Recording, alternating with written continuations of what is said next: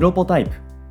この番組は音声編集システムへの100の新機能リリースまでの過程をお届けする開発連動型ポッドキャストになるはずだった番組ですがなぜか開発は一つも進みません。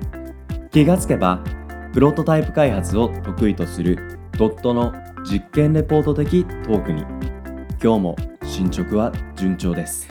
今日のテーマはドットと SNS です。浅井さん今日もよろしくお願いします。よろしくお願いします。ドット SNS Facebook の漫画のイメージが結構強いですけど今日のこの SNS っていうのはどの辺を指してる SNS の話なんでしょうか？そうですね。それこそ今おっしゃられた Facebook、Twitter、はい。YouTube、TikTok、Instagram、はあ。まあそういったその辺全部ですね。えドットって TikTok 押さえてるんですか？なんかあのはいこれがこの収録がいつ放送される？4月以降ですよね、多分。そうですね4月以降ですねあ、そうしたら始まってますね。あのホイクタスうでんはい石井大輔が TikTok デビューするっていう。もうなんか石井大輔って個人ネームが さらされてますけどえっとホイクタスの、うんえープロジェクトリーダーですかね。はい。まあねツイッター見れば、まあ、わかりあの個人も本人もあの名前出してねやってますんで見ていただければと思いますけど。なるほど。そうするとまあ企業のサービスの、まあ、広報の一つのチャンネルとして、まあ、TikTok、うん、うん、そう運用していくんですかね。ね。はい、ただ、まあ、どちらかっていうとですね、今日はその企業の方の話、もちろんしたいんですけど、ううんちの会社のメンバーに、はい、ツイッターでよくバズる人がいるんですよ。おおまあ、誰なのかっていうのは会社のホームページなどなどを見ていただきたいんですが、はいはいはい。この間なんか、11万いいねぐらいツイッターで、えもうものすごいバズり方してー、て、すごいですね。しかもそれ何回かやってるんですよ。あ一回じゃないんだ。そうなんですよ。あの、そのメンバーはですね、い。はいわゆる、えー自主開発というか、会社のプロジェクトとは別に個人で、個人開発やってる人なんですけど、そのアプリの紹介というか宣伝のために、はい。一番金かからないのは、SNS でバズってそこにうん宣伝ツイートぶら下げることだっていうふうに言ってて、はいはいはい。で、それで狙ってバズらせるからすごいなと思って見てるんですけど、へえ狙ってバズらせてしかもそれも再現性がある程度あるんですかね。こんな感じかなみたいな風にいくつか試して仮説立てて検証してってやってるみたいですけど、うん。で本人にデータ見せてもらったんですけど、うん。確かにその万バズって言われる1万いいねもらってるやつにぶら下げてる時って、うん。あのアプリのインストール数が上がってたりするんですよ。すごい。これはすごいなと思って、マーケターですね一方あのうち公式アカウントいろいろありますけど、うん。いろいろあるって言ってもほとんどホイクタスなんですけど、うん。あのほとんどうんちゃんと運用してないんですよね、で正直そのうちの会社のドットの個人メンバーの方がメンバー個人の方がうん。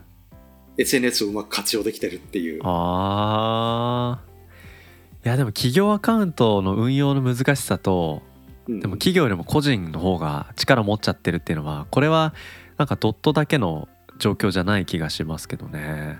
そうですね。まあなんかこれが問題かっていうと別に問題じゃないんですけど、あのやっぱり個人の見ててすごい勉強になるなってことが多くてうんうん特にあのホイクタスの SNS って基本的にやりっぱなしなんですよね、うん。はい。というとあの SNS 例えばこういうふうにやって結果、今週はこれぐらいリーチ数が伸びてたからこういう方向が合ってるんだねみたいなやつをはい。うん。やってないし、僕も正直ほとんど見てないんですよね、はい SNS はいはいの方についてうは。んで、まあ、正直その SNS そんなに重要視してなかったっていうのもあるんですけど、うんその、まあ、万バズとか10万とかっていうのを見て、うんでそこからまあ、アプリケーションのインストールしてくれる人がいるっていうことは、うん。まあ、ある程度の拡散力を持つとやっぱりサービス運用していく中で、うん。今まで届いてなかった人にリーチできるっていうのは、はい。うん。まあ、ドットという会社で見てもうん。大切なんだなっていうのをなんかね、はい。頭では理解してるつもりだったんですけど、うん。実感したのはその社内のメンバーがバズってんのを見てっていうところでしたね。うん。なるほどな。バズっていう言葉ってすごいネガティブに取られられることが多いじゃないですか。ああ最近そうですよね。うん、でえまあ所詮バズりでしょうん。みたいな、うん。うん。まああんなのなんかやろうと思えばできるわみたいな。まあでも俺はやりたくないけどなみたいな。うんうんなんかそうやってちょっとうがった見方をされがちなうん。あのー領域がこのバズっていうのがあると思うんですけど、うん。でもそうやってデータを裏で見せさせてもらったりとか仮説検証っていうとこ見せられると、あこれってちゃんとやれば企業価値になりうるな、しかもそれって別に会社がオンしてるアカウントじゃなくたって社員だっていいなとか、うん、じゃあ社員がそうやって発信しやすいような広報支援としての会社の SNS 運用っていうのも考えてもいいなとか、うんうん。うん、なんかデータを見れると結構フラットにこのバズと向き合えそうなそんな印象を今聞いてて感じましたね。そうですね。なんかバズる、まあ要するに有名になるっていう形なので、はい。もちろんあの本来自分たちがリーチしたい人たちじゃない人にも届くじゃないですか。はい。うん。僕結構あのお笑い芸人の有吉さんのうん。発言で結構好きなのがあってはい有名になるっていうのはバカに見つかることだっていうそういう、はい。ああうまいこと言うなと思ってたんですけど、うんうんうんうん。でもこのバズりも多分似たような形ではい。例えば保育タスというサービスは本来保育士とか、まあはい。保育者の方にリーチしていきたいサービスですけどそうね。はい。でこれ保育タスのツイッターアカウントがバズってうん。いろんな人に保育タスっていう情報がいったってなるとうん。多分ねあのー叩いてくる人とか うんうん。サービスを批判してくる人しかもうん。全然あのターゲットじゃない人たちはい。っていうのにも見つかっていくことになるじゃないですか。そうですね。うん。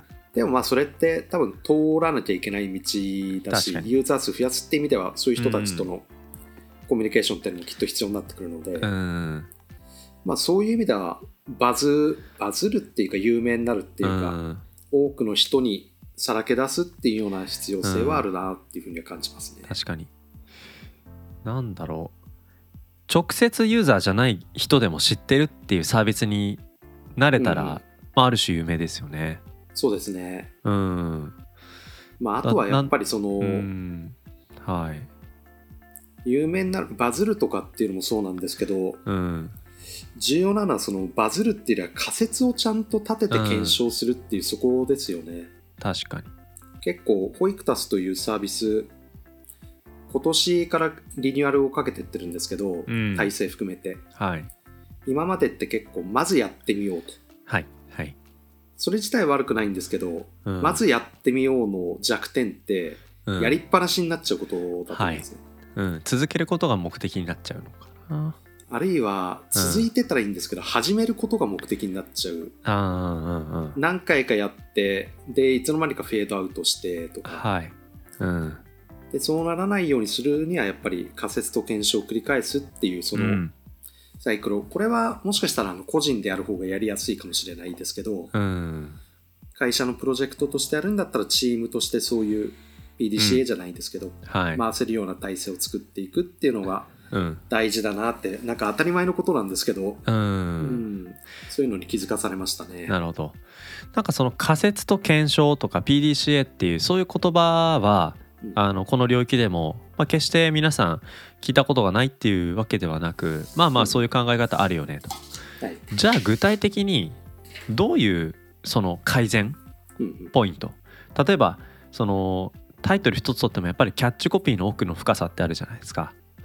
うん、そこで読み手にどういう気持ちになってもらうことを目的にしたキャッチコピーを選ぶとか、まあもう少しテクニック的なことで言えばなんかこういう要素とこういう要素こういう要素は ABC こういう順序で載せるよりも ACB で載せた方がいいとか、うん、なんかそういう仮説検証の中身の具体ここの部分でなんか今回そのねメンバーの方のなんかデータ見た中であこういう仮説検証のアプローチとか考え方情報整理。これはなんか公式アカウント含めた今後の、まあ、浅井さんの中の SNS 運用の中でこだわっていっても良さそうだなって思われたものって何かありました？その個人の人がやってる話を聞いて。そうですねはい。ないっすねうん。あのうん。ツイッターでのバズってやっぱりネタ的な発言でバズらせるとかっていうことなので、うん。それがやりたいわけじゃないなと思ったのでそのうん。個人の方がやってるのは、うん。アプローチは違うなと思ってます。なるほど。うん。なんかいきなり僕らが万バズ狙うとかそういうのは別に考えてなくて、はい。でその仮説立てて検証を行うっていうそのサイクル自体は、うんえー僕らも参考にしたいんですけどやり方としては例えばそのなんだろうこういうネタバズるよねとかっていう考え方よりは、はい。もう僕ら IT 企業なのではい。でかつウェブサービスを運用してるのでデータっていろいろ持ってるわけなんですよ。確かに。うん。で例えばあとあのうちが今サービス提供してるマイカスタムっていうテキストマイニングツールがあるんですけど、うん。その辺を活用すれば例えば、えー、保育たつで何か、まあ1万とかいかなくてもよくて、はい。反応が100件ぐらい取れるツイートできましたと、はい。なった時にその100件のツイートを全部取得してうん。でそのツイートをテキストマイニングにかけてしまう。うん。そうすると、えーネガティブな投稿とポジティブな投稿どっちが多かったのかとか、うん。あるいはその感情解析ツイート一個一個バーっとかけて、うん。どういう分布になるか、はい。であるいは、えーとまあ、いわゆる形態素解析みたいな形で品詞分解してしまって、うんはい。でどんな言葉が多く出てきてるか。うん。そういうところをデータうん。どんどん収集していって、じゃあこういうような投稿を増やしていけばうん。リツイート数多いねとか、うん。あるいはコンバージョンにつながるねとかっていうところをアクセス解析と合わせて検証していきたいなっていうふうに考えてますね。なるほどですね。その今お話の中にあった解析って多くの部分がテキストに対する自然言語処理に基づくと思うと例えばそれってツイッターが相性が良さそうだなって思ってて聞いてたんですよね。うんうんまあ、一方で冒頭今日ね TikTok が出てきましたとか Instagram が出てきますとかうん各メディアごとに取れるデータって違うじゃないですか。はいはいはい。うん、今聞いてるとやはりドットとしてはテキストマイニング系のデータ解析との相性が良さそう、うん、っていう印象なのか逆になんか各メディアごとのうん。SNS メディアごとのなんか特性の中で、まあ、今までやれてなかったこういう仮説検証みたいなのはちょっと興味あるなみたいなそういうお話って何かあったりしますか？そうですね。やっぱりそれぞれの SNS の使い方うんによって変わってくると思うんですよね。はい。例えばツイッターって結構僕らの中では、うん。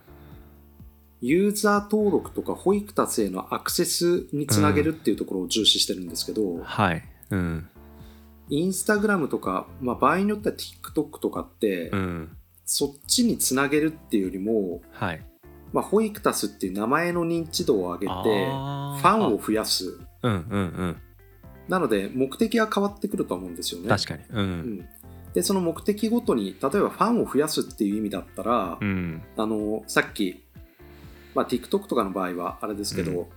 まあ、全部共通してじゃあ「いいね」っていう表現をしますけどはい。どれだけ「いいね」集められるかとかうん。どれだけコメント数集められるかとかっていう、うん。そっちの数の方が重要になってくるので、はい。テキスト解析がまあその次だねとかってはい。なる可能性もありますし、そうですね。うんまあ、一個一個その SNS 使うにあたってうん。目的、何のために使うのかっていうところを整理した上で、うん。それぞれに合った解析方法を選びたいなって感じですね。そうですね。うん。なんか自分たちもツイッター日頃使いながらなんかおすすめとかリツイートで流れてきたりとかで初めて見かけた人で「おこの人」って自然とプロフィール画面タップして見に行って「あこの人なんかフォローしてみようかな」ってなんとなく直感的にフォローボタンを押すみたいな人ってたまにいたり僕もするんですけど一体その人たちのプロフィールが一体何が魅力的で僕はフォローボタンを押しちゃったのかなとか。うん。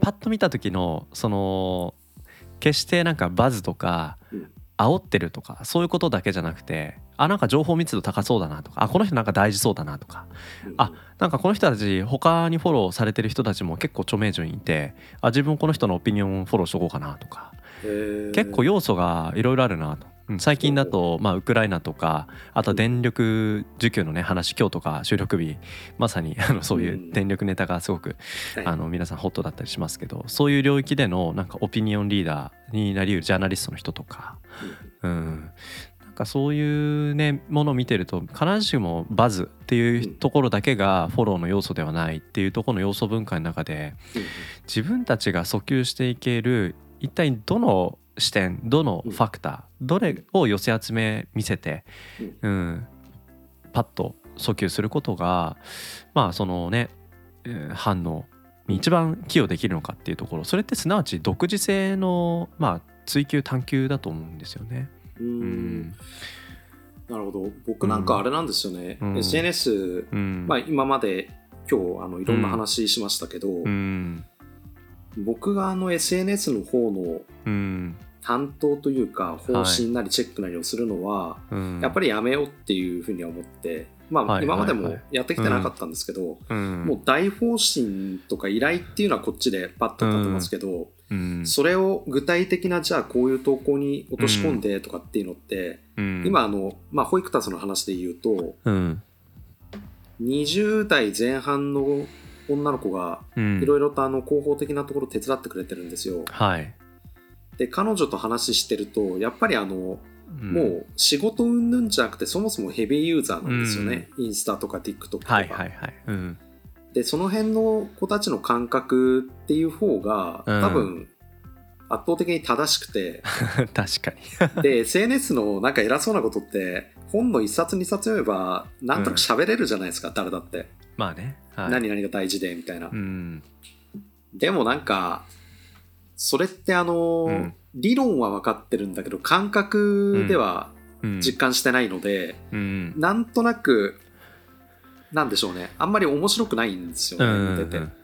僕もツイッターすら今効果的に使えてるかっていうと本当にただの趣味垢みたいになってて、うん猫とさつまいもの写真ばっか上げてるような、アカウントになってるから、うん。なんかあんまり自分自身がヘビーユーザーじゃなくなっているので、うん。そこら辺はなんかあのまあうまいことやれてる人とかやれる人にどんどん振っていこうっていうふうな、うん。うん、そういうような感覚も生まれましたね。それは、まあ、手放すっていう感覚はね。うん。うん。なんか人それぞれですよね。なんか僕なんかあのーえっ、ともうもうこれしか投稿しないって決めてるのは、うんまあ、新聞毎朝読むんでその新聞はい。読んだ感想と、あとはポッドキャストのなんかトレンド。で、うんそれ見て何を感じてあこれこういう動きかななんていう風な、うんポッドキャストと朝の新聞社説のみ。